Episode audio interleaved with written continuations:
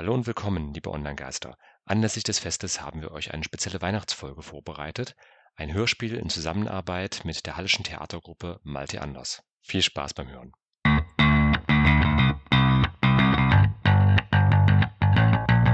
Sie hören Tischlein deck dich. Ein Märchen von den Gebrüdern Grimm. Neu interpretiert und verändert. Text von Tristan Berlet und Till Hessler. Gelesen von Malte Anders. So, liebe Kinder, heute erzähle ich euch das Märchen vom Tischlein deck dich. Oh, Papa, du hast aber schon mitbekommen, dass wir mittlerweile 16 sind, oder? Ist das wieder eins von diesen angestaubten Märchen, in denen die Monarchie als Ideal hochgehalten wird? Nein, es kommen keine Adligen vor. Versprochen. Und angestaubt ist es auch nicht. Jetzt seid still. Es war einmal ein armer Schneider, der hatte drei Söhne. Warum eigentlich keine Töchter? Ey, wie in jedem Märchen kommen mal wieder viel zu viele Männerrollen vor. Na gut. Es war einmal eine arme Schneiderin, Sie hatte einen Sohn, zwei Töchter und eine Ziege. Die Ziege ernährte alle mit ihrer Milch und musste daher jeden Tag gutes Futter haben. Hm. Sollten Ziegen wirklich einzeln gehalten werden? Das ist aber nicht besonders artgerecht. Es ist aber ökologisch wertvoll und keine Massentierhaltung. Wenn ich also weitererzählen dürfte, Jedenfalls sprach die Mutter zu ihren Kindern: Hanna, heute bist du an der Reihe. Führe unsere Ziege zum Weiden auf den Kirchhof. Lass sie dort herumspringen und sich satt fressen. Jawohl, Mutter. Komm, Ziege. Ich zeige dir die schönsten und besten Kräuter. Und Hanna, die älteste Tochter, führte die Ziege zum Weiden auf den Kirchhof, wo sie herumsprang und sich bis zum Abend satt gefressen hatte. Komm nun, Ziege.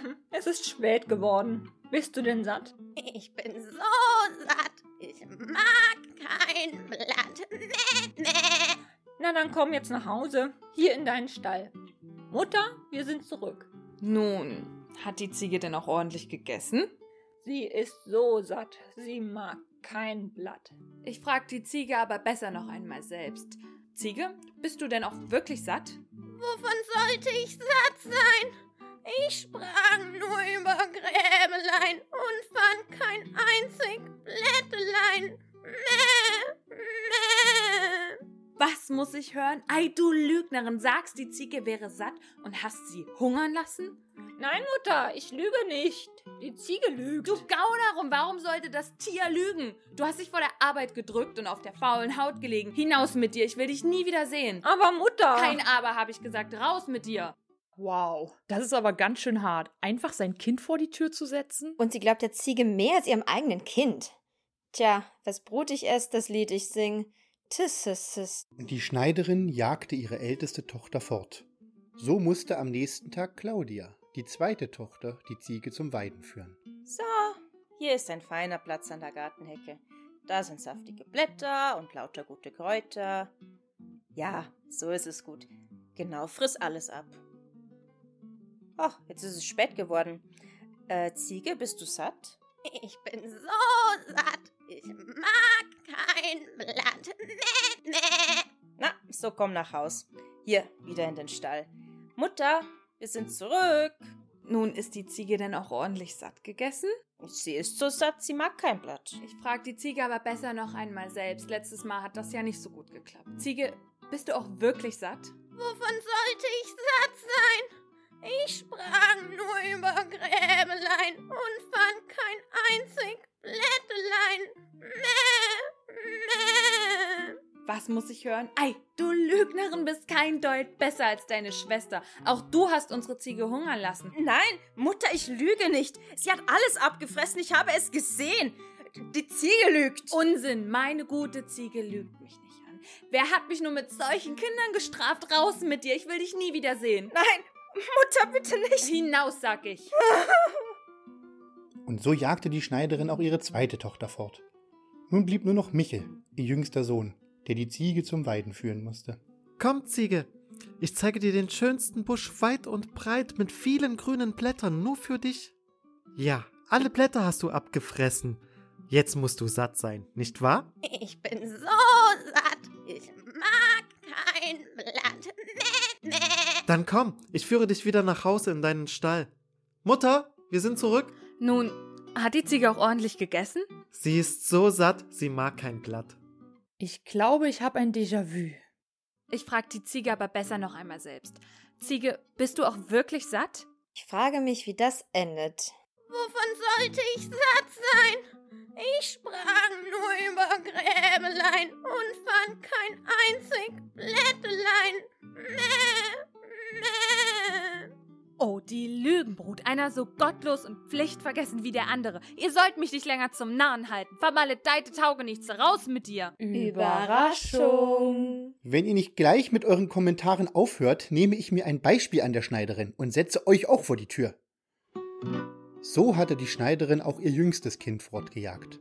Am nächsten Tag musste sie nun selber die Ziege auf die Weide führen. Komm, mein liebes Tierlein. Hier zur Hecke und zur Schafrippe. Da kannst du dich endlich einmal nach Herzenslust sättigen. Und wie du dir den Bauch vollschlägst. So.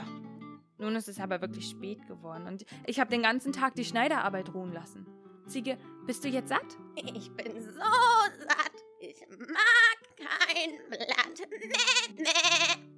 So, na gut, dann komm nach Hause. Hier in deinen Stall, da kannst du deinen wohlverdienten Verdauungsschlaf halten. Nun bist du doch endlich einmal satt.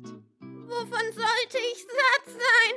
Ich sprang nur über Gräbelein und fand kein einzig Blättelein. Mäh, mäh. Was? Du teuflisches Tier, ich hab dir doch den ganzen Tag beim Fressen zugesehen. Oh nein, nein, meine armen Kinder. Ich hab sie völlig zu Unrecht verstoßen.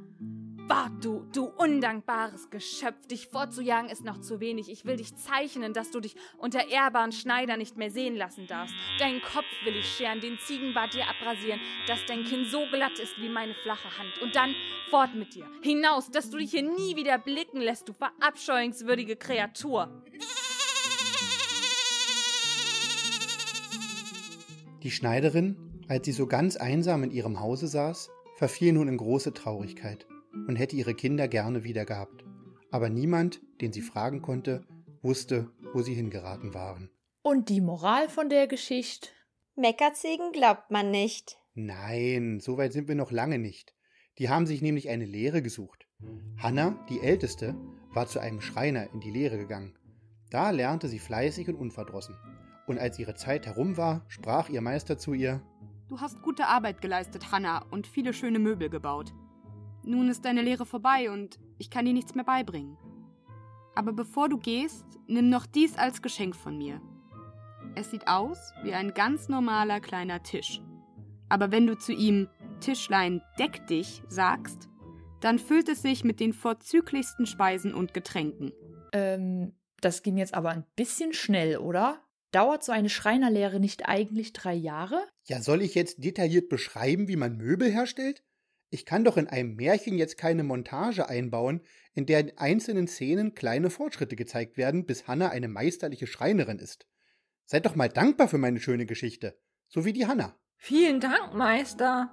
Damit habe ich genug für mein ganzes Leben. Ich werde nie wieder Hunger leiden. Nun werde ich zu meiner Mutter gehen, und wenn ich ihr das Tischlein zeige, wird sie mir gewiss vergeben. Gehabt euch wohl. Und so nahm Hanna das Tischlein auf die Schultern und machte sich auf den Weg zum Haus ihrer Mutter. Wenn sie hungrig wurde, stellte sie das Tischlein vor sich hin und sprach Tischlein deck dich. Und auf einmal war es mit einem sauberen Tüchlein bedeckt, und da stand ein Teller mit Messer und Gabel daneben und Schüsseln mit gesottenem und gebratenem, dampfenden Kartoffelklößen, ein süßer Kuchen und ein großes Glas mit rotem Wein leuchtete, dass einem das Herz lachte. Hat der Meister eigentlich auch ein Gehalt oder Sozialversicherungsabgaben bezahlt? Ich meine, für immer Essen umsonst ist ja schön. Aber wenn er mal krank wird von dem vielen gebratenen und gesottenen und den ganzen Kartoffelklößen, lässt sich der Arzt sicher nicht mit einem Wein bezahlen, der einem das Herz zum Lachen bringt. Also bei der Ernährung bringt er das Herz eher zum Röcheln. Man kann ja alles erschaffen, was man will. Auch Couscous-Salat mit Falafeln und Hummus oder was ihr sonst so mögt. Und natürlich hatte Hanna auch Geld bekommen. Sonst hätte sie sich ja kaum eine Unterkunft auf ihrem Heimweg leisten können. Denn als es spät wurde, kehrte Hanna in einem Wirtshaus ein. Sie brauchte zwar keine Mahlzeit, aber doch ein Zimmer, in dem sie die Nacht verbringen konnte. Hereinspaziert, junge Dame. Willkommen in meinem bescheidenen Wirtshaus. Wir haben freie Zimmer und auch genug zu essen. Was darf's denn sein? Guten Abend, guter Mann. Ein Zimmer nehme ich gern, aber zu essen brauche ich nichts. Das ist doch reichlich seltsam. Junge Damen wie ihr seid, haben sonst immer einen regen Appetit. Aber gut, wie ihr meint. Ich zeig euch euer Zimmer. Und der Wirt führte Hanna zu einem seiner freien Zimmer. Er ging aber nicht wieder hinab in seine Gaststube, sondern wollte sehen, wie die Schreinergesellin zu einem Abendessen kommen wollte. Also spähte der Wirt durchs Schlüsselloch und erblickte so, wie Hanna ihren Tisch vor sich abstellte und dieser sich mit den feinsten Speisen füllte. Ist ja wie bei der Stasi. Schon mal was von Privatsphäre gehört? Aber es ist auch echt nicht fair gegenüber dem Wirt. Ich meine, die Gastronomie hat es ja gerade schon schwer genug. Man würde sich ja auch nicht ins Restaurant setzen und sagen, danke, ich hab schon und packt dann seine Stulle aus. Ahem, kann ich weitermachen? Gut. Da dachte der Wirt, Ja, gibt es denn sowas? Dieses Tischlein muss ich haben. Einen solchen Koch kann ich in meiner Wirtschaft wohl brauchen. In meiner Rumpelkammer steht ein ganz ähnliches Tischchen. Ich warte, bis die Gesellin schläft, und dann vertausche ich die beiden. Den Unterschied wird niemand merken. Also langsam bereue ich es, dass ich mir Töchter in dieses Märchen gewünscht habe. ihr wolltet es so. So tat er es, und als Hanna am nächsten Morgen das Tischlein schulterte und weiterzog, dachte sie gar nicht daran, dass sie ein falsches hätte und ging ihrer Wege. Okay, ich nehme alles zurück. Der dämliche Wirt verdient alles, was ihm noch passiert. Zu Mittag kam sie bei ihrer Mutter an, die sie mit großer Freude empfing. Hanna, was bin ich froh, dass du zurück bist. Nun, meine liebe Tochter, was hast du gelernt, ha? Mutter, ich bin Schreinerin geworden. Ein gutes Handwerk. Aber erzähl, was hast du von deiner Wanderschaft mitgebracht? Mutter, das Beste, das ich mitgebracht habe, ist dieses Tischlein. Naja, daran hast du kein Meisterstück gemacht. Das ist ein altes und schlechtes Tischlein. Eine der ersten Sachen, die die Mutter ihrer ältesten Tochter nach drei Jahren sagt, ist, der Tisch ist aber schlampig gearbeitet. Nicht besonders liebevoll. Es bringt nichts, seine Kinder zu verhätscheln, das wird mir jeden Tag bewusst. Aber zurück zum Märchen. Aber es ist ein Tischlein decklich. Wenn ich es hinstelle und ihm sage, es solle sich decken, so stehen gleich die schönsten Gerichte darauf und ein Wein, das einem das Herz aufgeht. Lade nur alle Verwandten und Freunde ein. Die sollen sich einmal so richtig laben und erquicken. Das Tischlein macht sie alle satt. Also kamen alle Verwandten, Freunde und Nachbarn herbei, und Hanna sprach, Tischlein deck dich. aber das Tischlein regte sich nicht und blieb so leer wie ein anderer Tisch, der die Sprache nicht versteht. Da merkte die arme Hanna, dass ihr das Tischchen vertauscht war und schämte sich, dass sie wie eine Lügnerin dastand. Die Verwandten aber lachten sie aus und mussten ungetrunken und ungegessen wieder heimwandern. Die Mutter holte ihre Lappen wieder herbei und schneiderte fort. Die Tochter aber ging bei einem Schreinermeister in die Arbeit. Also man hätte das Tischlein auch einfach testen können, bevor man die ganze bucklige Verwandtschaft einlädt.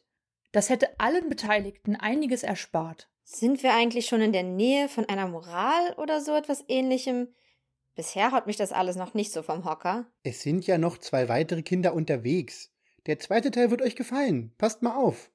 Die zweite Tochter indes, Claudia, war bei einem Müller in die Lehre gegangen. Auch sie lernte fleißig und unverdrossen das Müllershandwerk.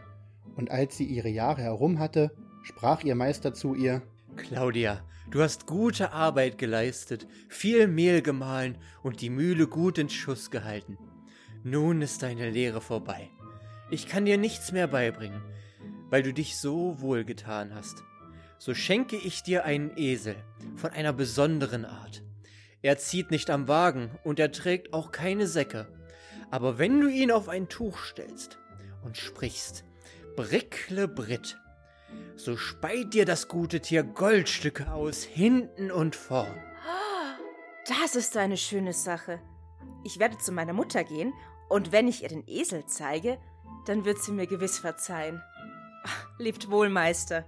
Willkommen im Kapitalismus. Ich habe die Liebe meiner Familie nur verdient, wenn ich unendlich viel Wohlstand nach Hause bringe. Und so nahm Claudia den Esel an die Leine und machte sich auf den Weg zum Haus ihrer Mutter. Bevor sie in das Dorf kam, stellte sie den Esel auf ein Tuch und sprach Bricklebrit. Und tatsächlich, der Esel spie Goldstücke aus, vorne und hinten. So viele wie Claudia noch nie auf einmal gesehen hatte. Ernsthaft, Papa? Ich dachte ja zuerst, ich hätte mich verhört, Aber der Esel kackt Goldstücke? Mit diesem Pipi-Kaka-Humor willst du uns jetzt begeistern? Das ist ja unterste Schublade. Ich fand das immer witzig. Ihr habt einfach keinen Humor. Vielleicht kann ich euch ja damit überzeugen. Als sie einen Bettler am Wegesrand sah, da gab sie ihm eine Handvoll Münzen. Und als sie auf der Straße Kinder spielen sah, so warf sie einige Stücke unter sie und die Kinder freuten sich. Seht ihr, sie teilt ihren Reichtum mit den Ärmsten. Arm ist die Gesellschaft, die es zulässt, dass ihre schwächsten Mitglieder auf Almosen angewiesen sind. Gib einem Mann einen Fisch. Ruhe! Euch kann man auch gar nichts recht machen. Weiter im Text. Als es spät wurde, kehrte sie in ein Wirtshaus ein. Und wie es der Zufall wollte, in dasselbe, in dem zuvor auch ihre Schwester Hanna die Nacht verbracht. Guten Abend, junge Dame. Lassen Sie mich Ihren Esel in den Stall führen und dort anbinden. Ach, gebt euch keine Mühe. Meinen Grauschimmel, den führe ich selbst in den Stall und ich binde ihn auch selbst an. Denn ich muss ja wissen, wo er steht. Hier, nehmt diese zwei Goldstücke und serviert mir zum Abendessen nur das Beste. Der Wirt machte große Augen, lief in die Küche und holte vom Tischlein deck dich die besten Speisen, um sie der Müllergesellen zum Essen hinzustellen. Als die Mahlzeit verzehrt war, fragte Claudia, wie viel sie noch schuldig sei. Der Wirt wollte die doppelte Kreide nicht sparen und sagte, noch ein paar Goldstücke müsste sie zulegen. Claudia griff in ihre Tasche, aber ihr Gold war eben zu Ende. Äh, wartet einen Augenblick, Herr Wirt. Ich will nur gehen und Gold holen. Ich habe eine dunkle Vorahnung, wie das endet. Der Wirt wusste nicht, was das heißen sollte, war neugierig, schlich ihr nach, und da der Gast die Stalltür zuriegelte, so guckte er durch ein Astloch. Die Gesellen breitete unter dem Esel ein Tuch aus, rief Bricklebritt. Und augenblicklich fing das Tier an, Gold zu speien. Von hinten und von vorn, dass es ordentlich auf die Erde herabregnete. Ei der Tausend. Da sind die Dukaten bald geprägt. So ein Geldbeutel ist nicht übel. Ich werde wieder warten, bis das Mädchen schläft und meinen eigenen Esel an die Stelle binden. Die Tiere sehen doch alle gleich aus. Den Unterschied wird niemand merken. Mit diesem Esel und dem Wundertischchen habe ich auf alle Zeiten ausgesorgt. So tat er es, und den folgenden Morgen in der Frühe zog Claudia mit dem fremden Esel ab und meinte, sie hätte ihren Goldesel. Ey, wie schafft es jemand, von zu Hause rauszufliegen, drei Jahre einen Beruf zu erlernen und trotzdem so weltfremd und naiv zu sein, dass sie nicht mal weiß, was eine Übernachtung im Wirtshaus kostet? Oder wie man auf seinen Dukatenscheißer aufpasst. Wenn alle perfekt wären, gäbe es keinen Konflikt in dieser Geschichte. So. Mittags kam sie bei ihrer Mutter an, die sich freute, als sie Claudia wiedersah und sie gerne aufnahm. Claudia, wie gut, dass ich dich wieder habe. Was ist aus dir geworden, meine Tochter? Eine Müllerin, liebe Mutter. Was hast du von deiner Wanderschaft mitgebracht? Weiter nichts als ein Esel. Hm, Esel gibt's hier doch genug, da wäre mir doch eine gute Ziege lieber gewesen. Ja, aber es ist kein gemeiner Esel, sondern ein Goldesel. Wenn ich sage Bricklebritt, so speit euch das gute Tier ein ganzes Tuch voll Goldstücke.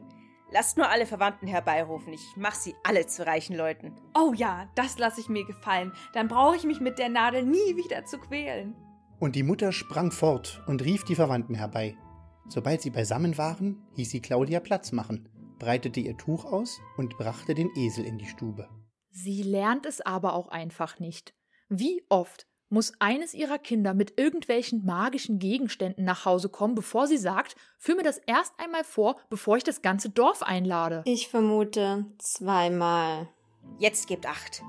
Bricklebritt. Aber es war kein Gold, was da herabfiel, und es zeigte sich, dass das Tier nichts von der Kunst verstand, denn es bringt nicht jeder Esel so weit. Da machte die arme Müllergesellin ein langes Gesicht, sah, dass sie betrogen war, und bat die Verwandten um Verzeihung, die so arm heimgingen, als sie gekommen waren. Es blieb nichts weiter übrig, die Mutter musste wieder nach der Nadel greifen und die Tochter sich bei einem Müller verdingen. Ich muss sagen, dass ich mit Claudia mitfühle. Auch ich mache ein langes Gesicht und fühle mich betrogen. Uns wurde ein nicht verstaubtes Märchen versprochen. Aber bisher. Das ist mehr so wie einer dieser viel zu langen Witze, bei denen dreimal der gleiche Aufbau erklärt wird und man nach dem zweiten Mal eigentlich schon weiß, wie die Pointe lautet und man aber trotzdem noch dem ganzen Witz zuhören muss. Nur hier ist weder Pointe noch irgendein anderes Ende in Sicht. Es ist ja nur noch ein Kind, also Mund zu und Ohren auf. Michel, der jüngste Sohn indes, war bei einem Drechsler in die Lehre gegangen. Und weil es ein kunstreiches Handwerk ist, musste er am längsten lernen. Seine Schwestern aber meldeten ihm in einem Brief, wie schlimm es ihnen ergangen war und wie sie der Wirt noch am letzten Abend um ihre schönen Wunschdinge gebracht hatte. Als der Drechsler nun ausgelernt hatte und wandern sollte, sprach sein Meister zu ihm Michel, du hast fleißig gelernt und viele schöne Stücke angefertigt. Nun ist deine Lehre vorbei. Bevor du gehst, will ich dir etwas schenken. Diesen Sack. Es liegt ein Knüppel darin. Den Sack kann ich umhängen. Und er kann mir gute Dienste leisten, aber was soll der Knüppel darin? Der macht ihn nur schwer. Das will ich dir sagen. Hat dir jemand etwas zuleide getan, so sprich nur Knüppel aus dem Sack. So springt dir der Knüppel heraus unter die Leute und tanzt ihnen so lustig auf dem Rücken herum, dass sie sich acht Tage lang nicht regen und bewegen können. Und eher lässt er nicht ab, als bis du sagst, Knüppel in den Sack. Das kann wahrlich nützlich sein. Vielen Dank, Meister. Äh, ich hoffe, das ist kein Euphemismus. Ich fühle mich etwas unwohl, wenn Papa von Knüppeln und Säcken erzählt. Was würde Freud wohl dazu sagen?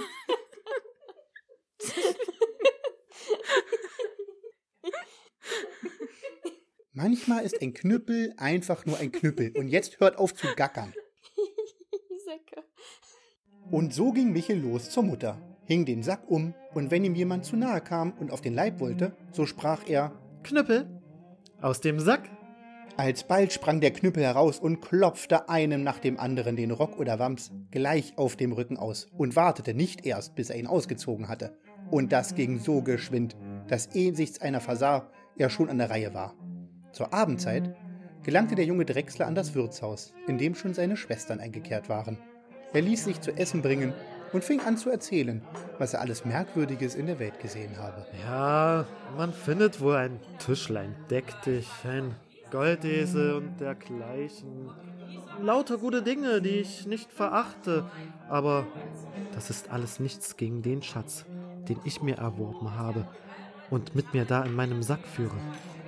Aber nun gute Nacht, lieber Wirt. Und danke für das gute Essen. Michel ging auf sein Zimmer, legte sich ins Bett und unter das Kopfkissen den Knüppel im Sack. Was in aller Welt mag das sein, das der Junge da bei sich hat? Der Sack ist wohl mit lauter Edelstein angefüllt. Den sollte ich billig auch noch haben, denn aller guten Dinge sind drei. So schlich sich der Wirt des Nachts in das Zimmer des Drechslergesellen, um den Sack gegen seinen eigenen auszutauschen. Michel hatte allerdings nur so getan, als würde er schlafen. Und sobald der Wirt die Hand an den Sack legte, rief er Knüppel aus dem Sack. Sofort schoss das Knüppelchen heraus, dem Wirt auf den Leib und rieb ihm die Nähte, dass es eine Art hatte. Der Wirt schrie zum Erbarmen. Au! Aua! Ah! Aber je lauter er schrie, desto kräftiger schlug der Knüppel ihm im Takt dazu auf den Rücken, bis er endlich erschöpft zu Boden fiel. Wenn du das Tischlein deck dich und den Goldesel nicht wieder herausgibst, so soll der ganze Tanz von neuem angehen. Ach nein, ich, ich gebe alles gerne wieder heraus. Lass nur den verwünschten Kobold wieder in den Sack kriechen. Ich will Gnade für Recht ergehen lassen. Aber hüte dich vor Schaden. Knüppel, in den Sack. Und der Knüppel ließ ab vom armen Wirt und flog zurück in seinen Sack. Und so zog auch Michel am anderen Morgen mit dem Tischlein Deck dich und dem Goldesel heim zu seiner Mutter. Michel, wie schön, dass du da bist. Jetzt sind alle meine Kinder wieder beisammen. Hast du denn in der Fremde was gelernt? Liebe Mutter, ich bin ein Drechsler geworden. Was für ein kunstreiches Handwerk. Und was hast du von deiner Wanderschaft mitgebracht? Ein kostbares Stück, liebe Mutter. Einen Knüppel in dem Sack. Was? Ein Knüppel? Na, das ist der Mühe wert. Den kannst du dir doch von jedem Baum abhauen. Aber einen solchen nicht, liebe Mutter. Sage ich Knüppel aus dem Sack, so springt der Knüppel heraus und macht mit dem, der es nicht gut mit mir meint, einen schlimmen Tanz und lässt nicht eher nach, als bis er auf der Erde liegt und um gut Wetter bittet. Seht ihr, mit diesem Knüppel habe ich das Tischlein deck dich und den Goldesel wieder herbeigeschafft, die der diebische Wirt meinen Schwestern abgenommen hatte. Michel, das ist ja fantastisch. Oh, vielen Dank. Jetzt lasst uns alle Verwandten einladen. Ich will sie speisen und tränken und will ihnen die Taschen noch mit Gold füllen. Also ich weiß nicht, ob es mir gefällt, dass die beiden weiblichen Rollen jetzt von ihrem kleinen Bruder gerettet werden müssten. Die Schneiderin lud also erneut alle Verwandten und Nachbarn ein. Michel führte den Esel in die Stube und breitete ein Tuch unter ihm aus. Nun, liebe Schwester, sprich mit ihm. Bricklebritt. Und augenblicklich sprangen die Goldstücke auf das Tuch herab, als käme ein Platzregen, und der Esel hörte nicht eher auf, als bis alle so viel hatten, dass sie nicht mehr tragen konnten. Dann holte Michel das Tischlein herbei. Liebe Schwester, sprich mit ihm. Tischlein deck dich. Und kaum hatte die Schreinergesellin dies gesagt, so war es gedeckt und mit den schönsten Schüsseln reichlich besetzt. Da war eine Mahlzeit gehalten, wie die gute Schneiderin noch keine in ihrem Haushalt erlebt hatte. Und die ganze Verwandtschaft blieb beisammen bis in die Nacht und waren alle lustig und vergnügt. Die Schneiderin verschloss Nadel und Zwirn, Elle und Bügeleisen in einem Schrank und lebte mit ihren drei Kindern in Freude und Herrlichkeit. Ende.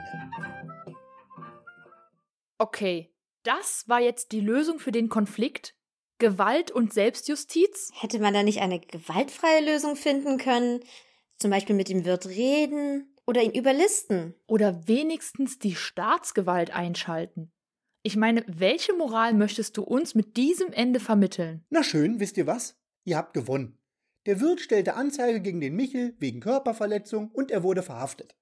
Claudia wurde wegen der Produktion von Falschgeld und Hanna wegen der Inverkehrbringung von Lebensmitteln und Alkohol ohne Gesundheitszeugnis und Schanklizenz verhaftet. Auch die Handwerksmeister wurden bestraft, da sie weder Krankenkassenbeiträge noch andere Sozialabgaben für ihre Lehrlinge gezahlt hatten. Und die Schneiderin, die nun ein für alle Mal feststellen musste, dass ihre Kinder nicht nur Lügner und Taugenichtste, sondern auch Verbrecher waren, liebte ihre Kinder trotzdem und arbeitete ihr Lebtag, um die Kaution zu stellen. Nice. Das ist doch mal ein Ende. Das habe ich nicht kommen sehen. Cool. Wir konnten ja nicht ahnen, dass du das Beste bis zum Schluss aufhebst. Aber was ist jetzt eigentlich aus der Ziege geworden? Wollt ihr das denn noch hören? Auf jeden. Na gut. Wo ist aber die Ziege hingekommen, die schuld war, dass die Schneiderin ihre drei Kinder fortjagte? Das will ich euch sagen. Sie schämte sich, dass sie einen kahlen Kopf hatte, lief in eine Fuchshöhle und verkroch sich hinein. Als der Fuchs nach Hause kam, funkelten ihm ein paar große Augen aus der Dunkelheit entgegen, dass er erschrak und wieder zurücklief. Der Bär begegnete ihm und sah den Fuchs ganz verstört. Was ist mit dir, Bruder Fuchs? Was machst du für ein Gesicht? Ach, ein grimmiges Tier sitzt in meiner Höhle und hat mich mit feurigen Augen angeglotzt. Dann wollen wir das bald austreiben. Und der Bär ging mit zu der Höhle und schaute hinein. Als er aber die feurigen Augen erblickte, bekam er es ebenfalls mit der Furcht zu tun. Er wollte mit dem grimmigen Tier nichts zu tun haben und nahm Reißaus. Die Biene begegnete ihm und merkte, dass es dem Bären in seiner Haut nicht wohl zumute war. Bär, du machst ja ein gewaltig verdrießlich Gesicht. Wo ist deine Lustigkeit geblieben? Du hast gut reden. Es sitzt ein grimmiges Tier mit Glotzaugen im Haus des Roten und wir können es nicht herausjagen. Du dauerst mich, Bär. Ich bin ein armes, schwaches Geschöpf, das ihr im Wege nicht anguckt. Aber ich glaube doch, dass ich euch helfen kann. Sie flog in die Fuchshöhle, setzte sich der Ziege auf den glatt geschorenen Kopf und stach so gewaltig, dass sie aufsprang.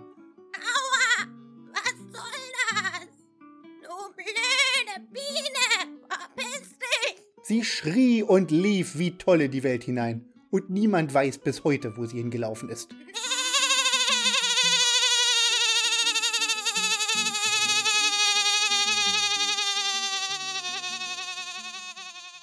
Ende.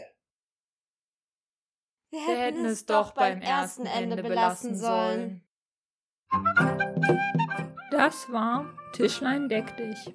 Gelesen von Till Hessler als Erzähler, Sandra Koch und Mara Jakob als Kinder, Johanna Kleine als Schneiderin, Sarah Akbari als Ziege, Marie Moritz als Hanna, Claudia Neumeier als Claudia, Dirk Zimmermann als Michel, Maria Michel als Schreinermeister und Bär, Martin Schröder als Müllermeister, Antje Hahn als Drechslermeister und Fuchs, Tristan Werlet als Wirt, Lisa Marie Lenz als Biene. Während der Produktion wurden keine Tiere verletzt.